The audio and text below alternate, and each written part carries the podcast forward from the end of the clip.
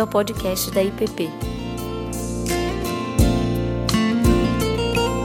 A mensagem que você está prestes a ouvir foi ministrada pelo pastor Ricardo Barbosa. Graça e paz. Vamos abrir nossas Bíblias na carta de Tiago.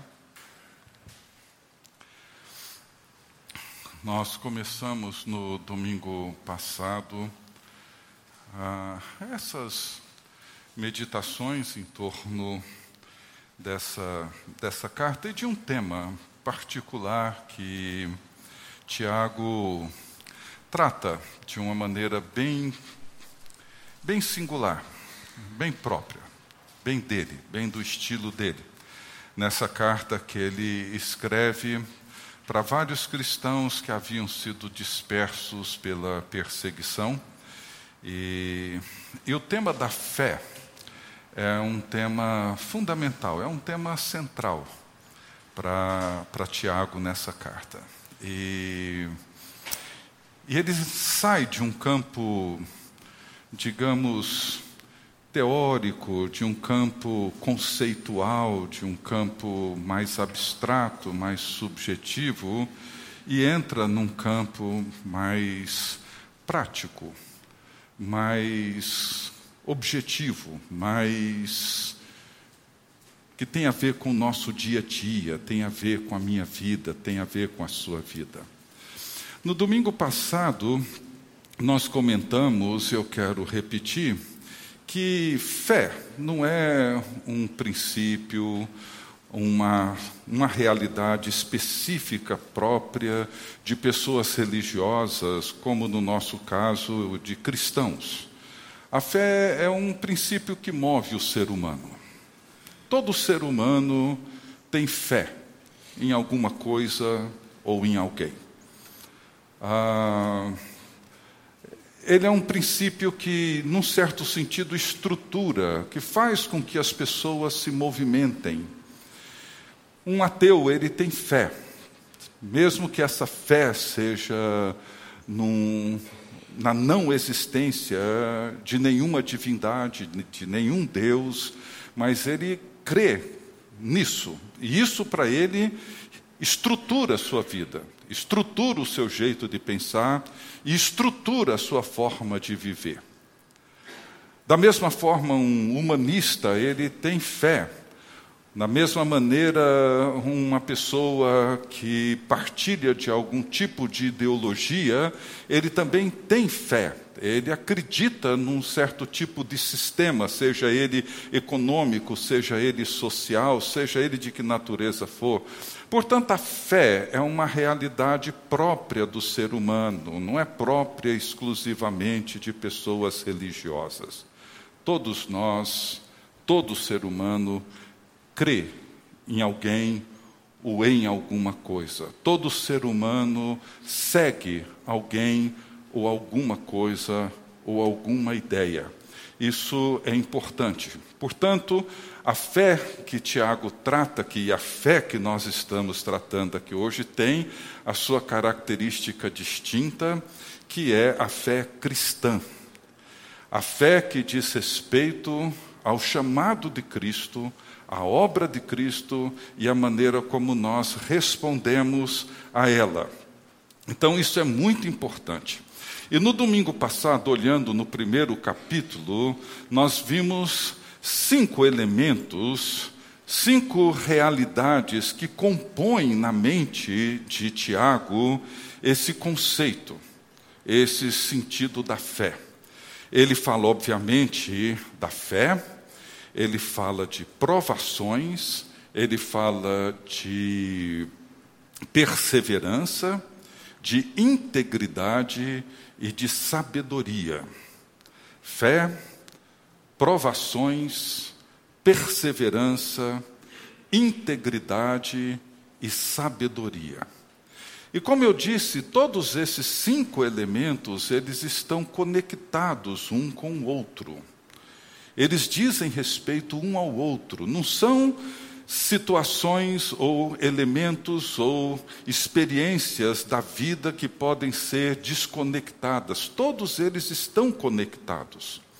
Então, quando Tiago fala, por exemplo, de provação, ele começa dizendo: Irmãos, tenham por motivo de toda alegria quando vocês passarem por provações, e a palavra original no Novo Testamento para provação é a mesma que às vezes é traduzida por teste, é traduzida por tentação, é a mesma palavra. Então, Tiago, ele diz, ele fala sobre provações da fé. Ele não está aqui simplesmente se referindo a algum eventual problema, dificuldade, luta que porventura tenhamos. Ele está aqui se referindo a tudo aquilo que coloca a fé cristã, que coloca o discipulado, que coloca o desejo e a vontade de seguir a Cristo sob teste, sob prova. Então, como eu disse no domingo passado, provação não significa apenas o desemprego. Um bom emprego pode ser uma prova da fé muito maior do que o desemprego. Uma provação não é apenas um sofrimento decorrente de uma enfermidade ou de uma situação difícil, mas talvez uma excelente saúde e uma condição fantástica de vida pode representar um risco para a fé muito maior do que uma situação adversa. O que Tiago fala é da provação da fé. Ele não está falando de um problema existencial, ele está falando de tudo aquilo que coloca a nossa fé sob teste, que prova, que coloca a nossa fé em prova. É disso que Tiago está dizendo. Ele disse que a provação da fé é uma experiência de todos nós, e ela vem a todos nós, deve ser acolhida com alegria, porque dela nós dependemos para amadurecer, para crescer, que é o terceiro elemento que ele usa, que é a perseverança. Ele diz que essa provação, quando enfrentada adequadamente, ela produz em nós perseverança, ou seja, permanecer em algo, permanecer em alguma coisa, permanecer em alguém. Então, trata-se da forma como nós permanecemos em Cristo, permanecemos no caminho de Cristo, permanecemos buscando cumprir a vontade de Cristo, o propósito de Cristo, realizar a Sua vontade, etc. Ou seja, quando nós perseveramos, ou seja, quando nós nos mantemos nesse caminho, ele diz que quando essa perseverança tem todo o seu efeito, a sua ação completa, ela faz de nós pessoas íntegras, inteiras.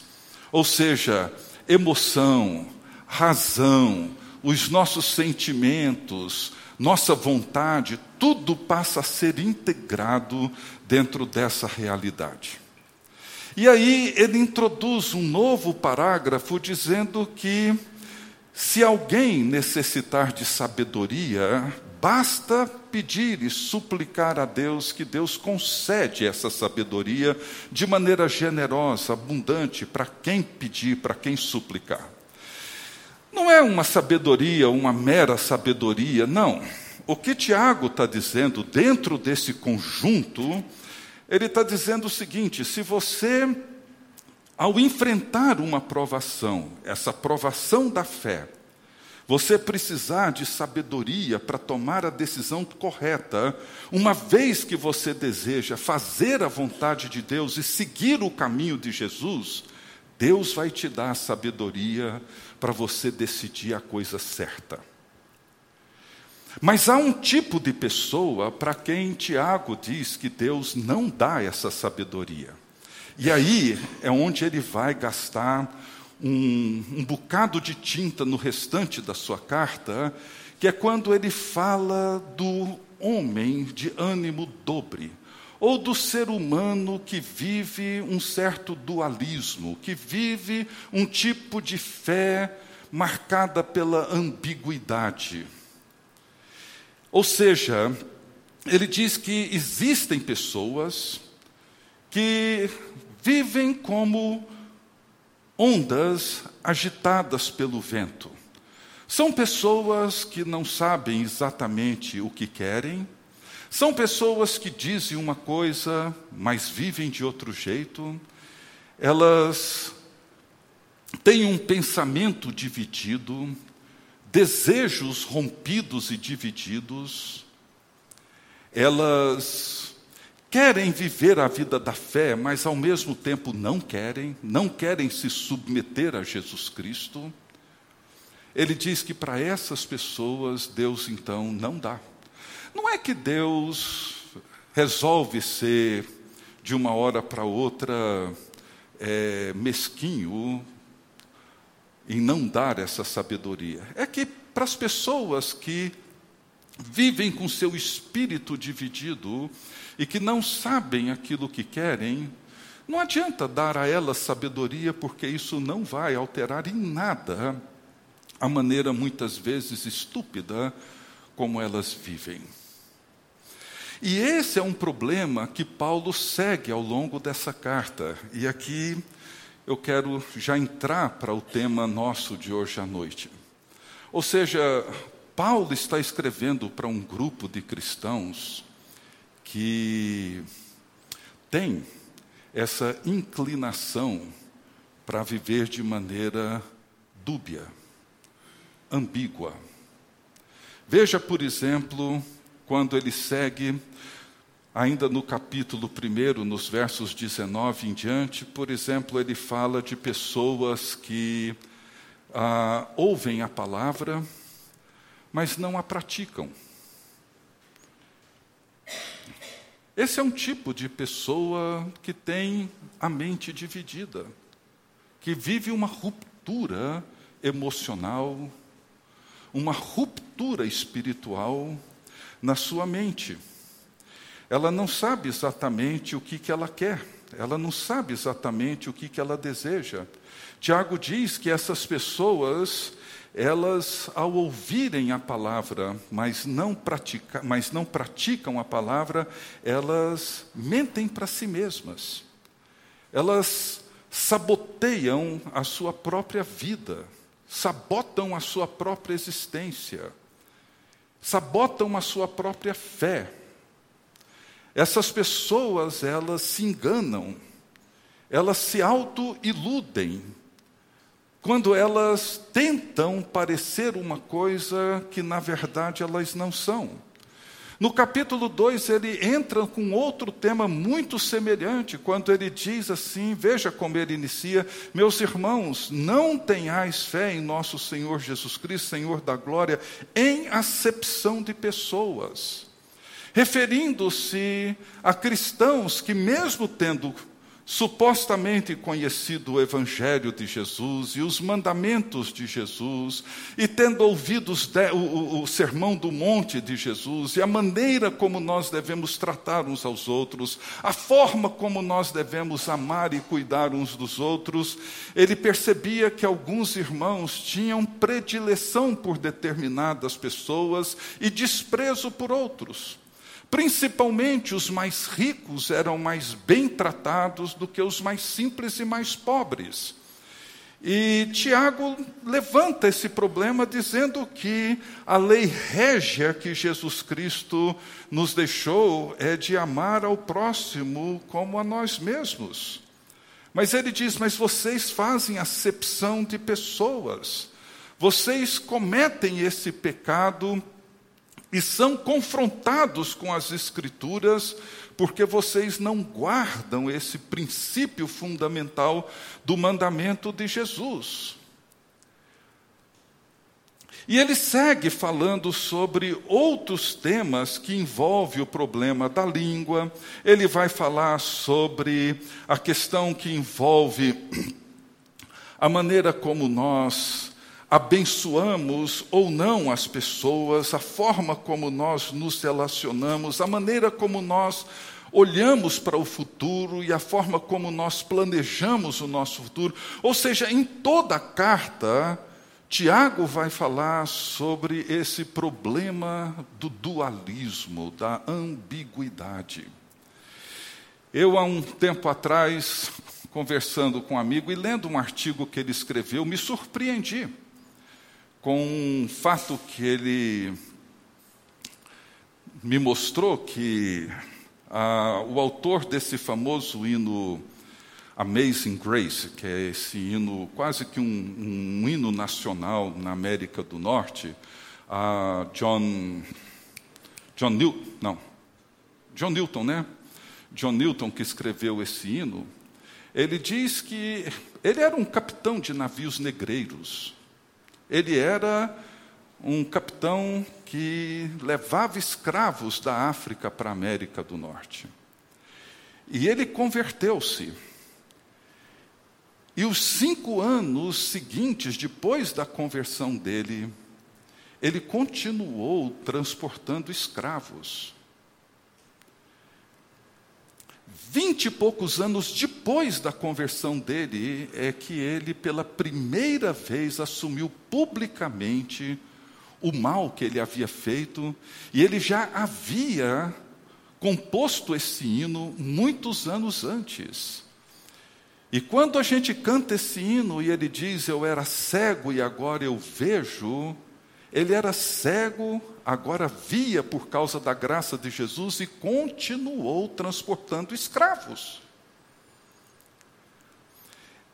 E isso não torna menos belo o hino que ele escreveu, mas isso lança luz sobre essa realidade que Tiago traz diante de nós sobre a maneira como nós somos ambíguos como nós vivemos esse dualismo, aquilo que nós professamos hoje, amanhã não é exatamente a mesma coisa que move a nossa vida, que define a maneira como nós vamos decidir e viver e relacionar, etc. Esse é o problema para Tiago em relação à fé. Falou, ele diz: Olha, vocês são pessoas que professam a sua fé, mas vocês têm preferências e fazem um corte entre as pessoas com as quais vocês convivem, vocês tratam umas bem e tratam outras pessimamente mal. Vocês leem a Bíblia, ouvem a exposição das Escrituras, mas vocês não praticam aquilo que vocês ouvem, vocês afirmam que creem naquilo, mas aquilo não tem efeito algum na vida de vocês, vocês continuam andando do mesmo jeito, vivendo do mesmo jeito e fazendo do mesmo jeito. E esse, para Tiago, é o grande problema. E ele entra então no texto que eu queria, nesses últimos minutos, deixar com vocês, que está no capítulo 2, nos versos 14 até o final do capítulo 2 de Tiago, onde ele diz assim: Meus irmãos, qual é o proveito? Se alguém disser que tem fé, mas não tiver obras, pode acaso semelhante fé salvá-lo?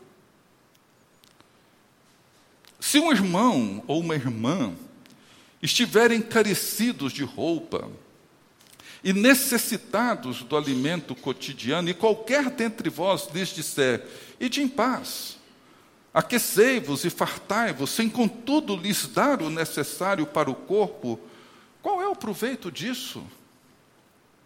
Assim também a fé. Se não tiver obras, por si só está morta. Mas alguém dirá: Tu tens fé eu tenho obras. Mostra-me essa tua fé sem as obras, e eu, com as obras, te mostrarei a minha fé. Crês tu que Deus é um só? Fazes bem. Até os demônios creem e tremem. Queres, pois, ficar certo ao homem insensato de que a fé sem as obras é inoperante? Não foi por obras que Abraão, o nosso pai, foi justificado quando ofereceu sobre o altar o próprio filho Isaque? Vês como a fé operava juntamente com suas obras. Com efeito, foi pelas obras que a fé se consumou. E se cumpriu a escritura, a qual diz: Ora, Abraão creu em Deus e isso lhe foi imputado para a justiça e foi chamado amigo de Deus. Verificais que uma pessoa é justificada por obras e não por fé somente. De igual modo, não foi também justificada por obras a meretriz Raabe, quando acolheu os emissários e os fez partir por outro caminho? Porque assim como o corpo sem espírito é morto, assim também a fé sem obras é morta. Tiago e Paulo se encontram nesse texto. E, e, embora Paulo tenha sido um apóstolo muito firme e que resistiu de maneira muito clara e consistente à influência judaica de tentar mostrar que as obras, e no caso dos judeus era o cumprimento da lei, era suficiente para a salvação, e Paulo foi muito claro e muito incisivo em dizer que não.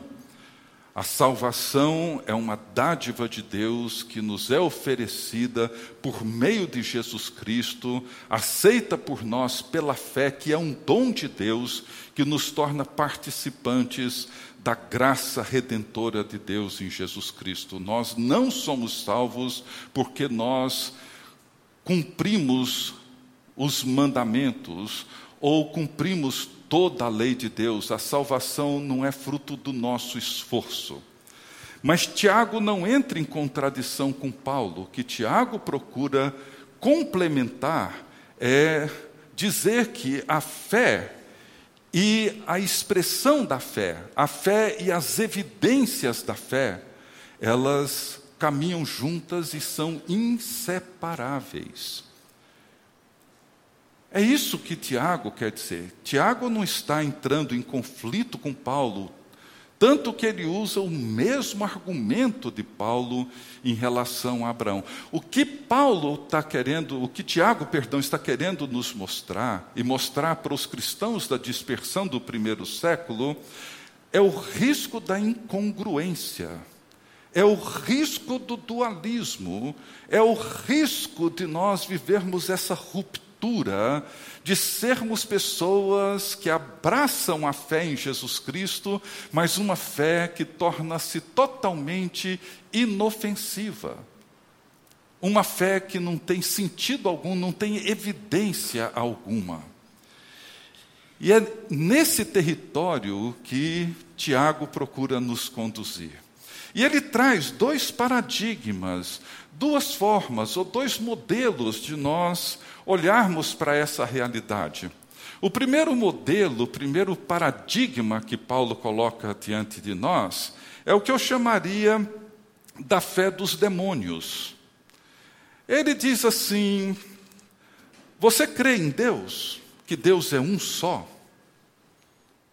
Faz muito bem, isso é verdade.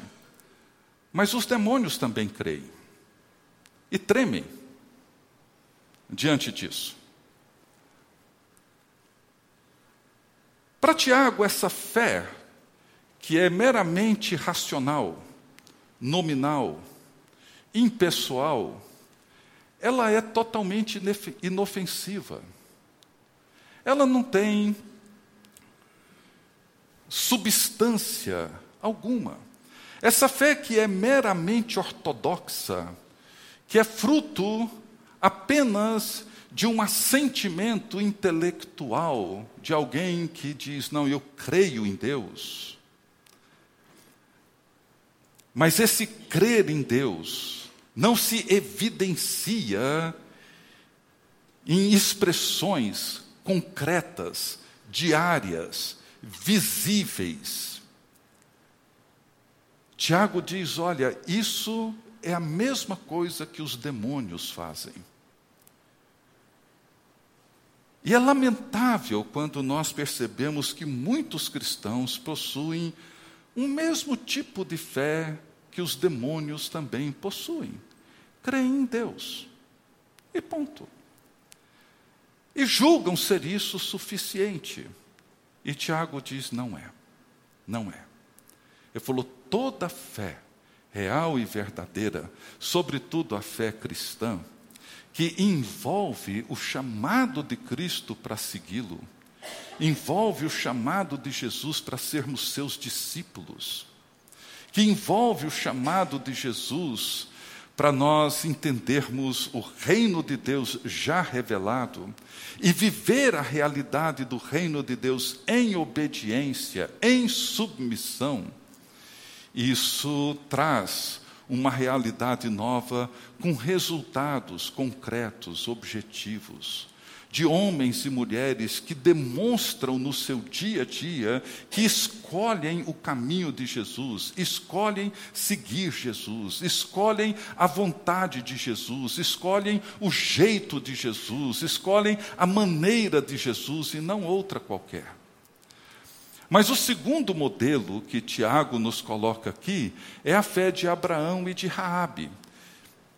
E eu acho fascinante quando ele pega, parece que dois extremos, de um lado Abraão como o pai da fé e do outro lado Raabe, uma prostituta de Jericó. São dois extremos, dois personagens na história bíblica que se situam em polos quase que totalmente opostos.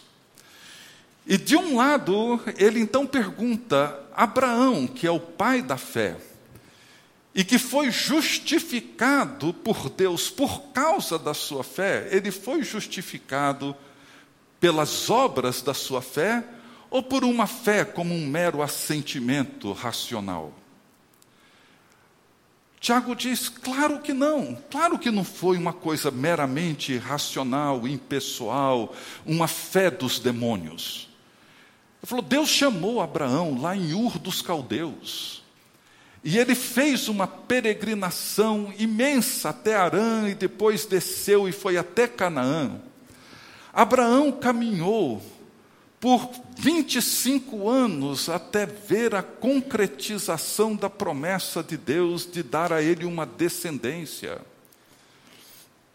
Lutou com a sua com as suas dúvidas, os seus conflitos eram constantes. Mas quando Deus firma com ele uma aliança em Gênesis 15, ele é justificado por causa da sua fé. Ou seja, a sua fé fez com que Deus creditasse em Abraão a sua justiça. E qual foi a evidência mais concreta da fé que Abraão depositou no Deus vivo e verdadeiro. Foi quando Deus chama Abraão e diz: Me dê Isaque, teu único filho, o filho a quem amas. Me entregue Isaque em sacrifício. E Abraão caminha com Isaque até o monte para ali sacrificá-lo. E no momento derradeiro, no, nos 46 minutos do segundo tempo, Deus intervém. E Tiago diz: como é que nós interpretamos a fé de Abraão? Alguém que permaneceu em Ur e diz: Não, eu creio em Deus, eu creio. Eu creio que Deus é um só, eu creio que Deus é o Criador de todas as coisas, eu creio que Deus é o grande Senhor e Rei do universo, eu creio. Tiago diz: os demônios fazem isso melhor do que você, eles até tremem diante disso. A fé de Abraão foi quando ele toma tudo aquilo que é seu e a sua família e sai sem saber para onde ir. Peregrina sem saber aonde chegar, obedece a Deus sem saber onde aquilo iria dar, e faz isso por obediência, e responde a Deus em submissão, e cumpre o propósito de Deus não sem lutas. E Tiago diz: a fé de Abraão é demonstrada por aquilo que ele fez e pela maneira como ele viveu. Da mesma forma, Raabe. Raabe era uma prostituta em Jericó.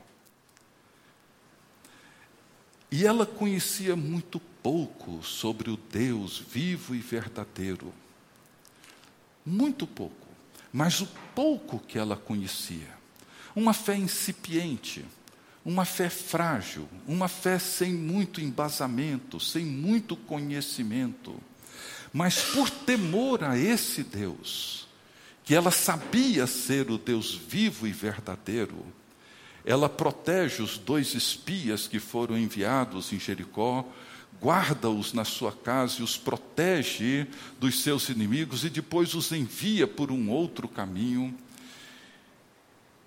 E Tiago diz que a fé dessa mulher fez com que ela tomasse uma decisão, colocando em risco a própria vida, porque ela creu. E no momento em que ela creu, aquilo mudou o jeito dela viver, mudou a forma como ela tomou suas decisões. E o bonito disso é que na genealogia de Jesus, de Mateus 1, você vai encontrar Abraão e vai encontrar Raabe, na mesma genealogia. A história de Jesus passa por Abraão e passa por Raabe. O pai da fé e a prostituta que nos dá uma lição do que, que significa ter uma fé viva e verdadeira no Deus em quem nós cremos. Bem, a pergunta que Tiago então deixa para nós.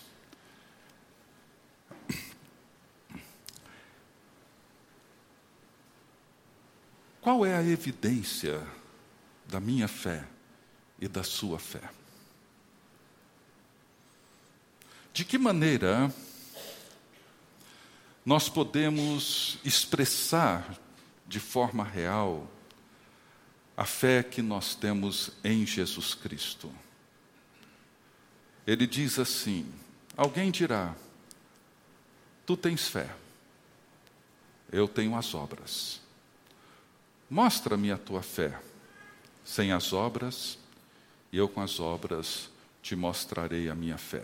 Veja, não são duas coisas distintas.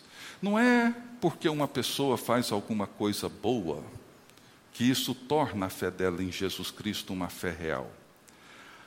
A obra e a fé que Tiago junta numa coisa só é a fé que nós temos em Jesus Cristo. Jesus nos chama para segui-lo. Jesus passou um dia pela minha vida e pela sua vida, como passou pela vida de Pedro, do próprio Tiago, João e tantos outros, e disse: Vem me segue. E largamos. Muitos largaram tudo e começamos a seguir a Cristo.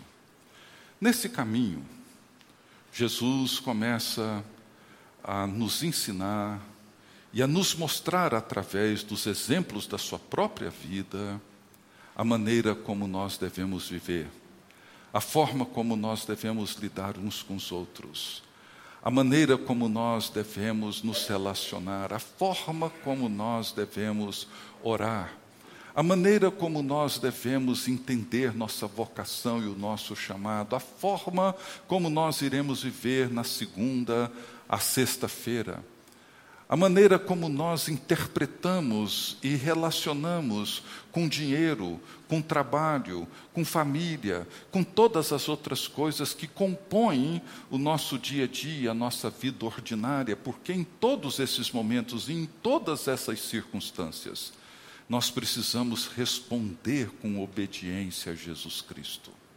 Em todos eles.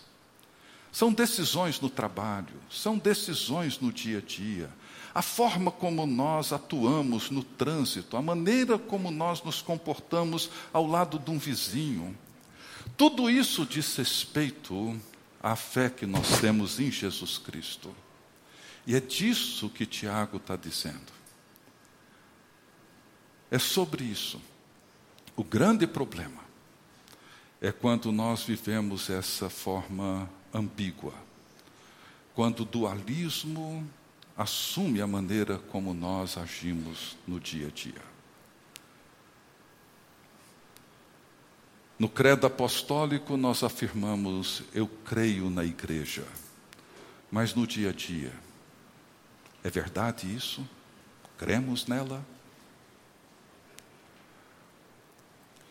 Lemos nas Escrituras que o Evangelho é o poder de Deus para a salvação de todo aquele que crê.